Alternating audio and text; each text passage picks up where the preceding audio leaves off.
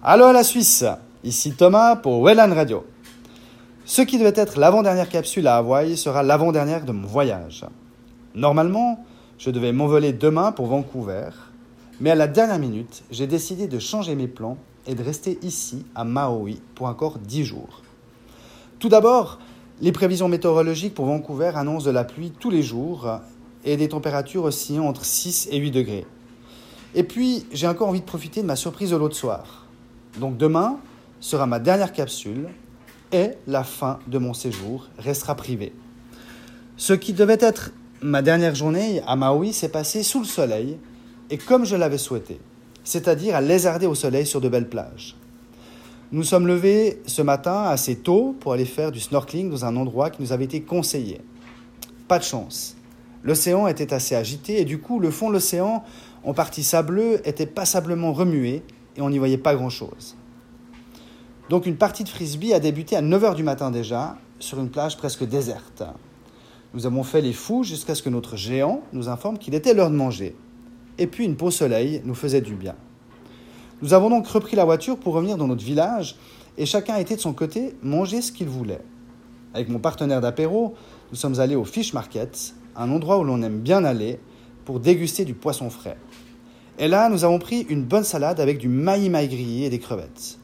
Le maï-maï est une sorte de dorade des eaux tropicales qui mesure entre 80 et 140 cm et qui peut atteindre presque les 100 km/h. Ses couleurs sont souvent bleu, vert métallisé. Et surtout, c'est juste excellent. Puis après un bon café, nous sommes allés découvrir une plage du sud-est de Maui. Et là, franchement, c'était la plus belle plage que j'ai vue depuis que je suis à Hawaï. Difficile de décrire pourquoi c'est la plus belle pour moi. Mais elle est bordée d'arbres, a du sable blanc, de belles vagues, elle est assez large, et les gros rochers de part et d'autre lui confèrent un côté exclusif. Mon compagnon de repas m'a accompagné pour ma découverte habituelle de la plage par une petite marche. Arrivé au nord de la plage, au pied d'une barrière rocheuse, nous avons décidé de la grimper.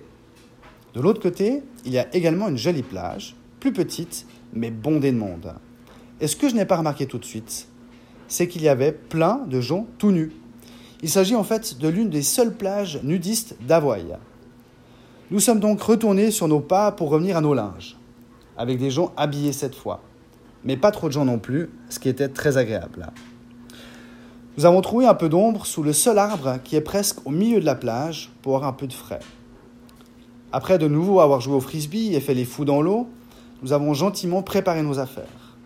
Et là, tout d'un coup, au loin, dans l'océan, une baleine a surgi de l'eau, entièrement, pour y replonger aussi vite. Incroyable et fantastique. Difficile de croire qu'un animal d'environ 25 tonnes peut avoir cette énergie-là. Donc la journée s'est terminée de la meilleure des façons. Puis le soir, nous sommes tous allés dans un restaurant que j'avais choisi pour fêter mon départ le lendemain. Du coup, ce n'est pas le départ que nous avons fêté, mais le fait que je n'y reverrai plus. En tout cas, pas tout de suite. Nous avons très bien mangé, bu du bon vin californien, dans un lieu convivial et très agréable.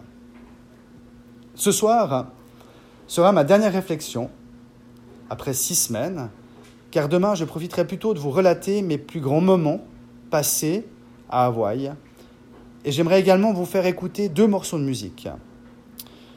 J'aimerais donc terminer mes réflexions sur la folie. Il y a plein de folies différentes, mais j'aimerais vous parler de cette douce folie qui peut nous enivrer, nous permettre de lâcher prise, de surprendre et de vivre principalement ses émotions. J'avoue que ce n'a pas été facile de choisir une citation sur la folie, car il y en a tellement qui me parlent. Mais j'ai choisi celle de Platon qui disait ceci. Chacun, parce qu'il pense, est seul responsable de la sagesse ou de la folie de sa vie, c'est-à-dire de sa destinée. Tout d'abord, vous allez peut-être me faire remarquer que sagesse et folie sont des antagonismes. Oui, certainement. Mais je pense qu'il est possible d'allier les deux.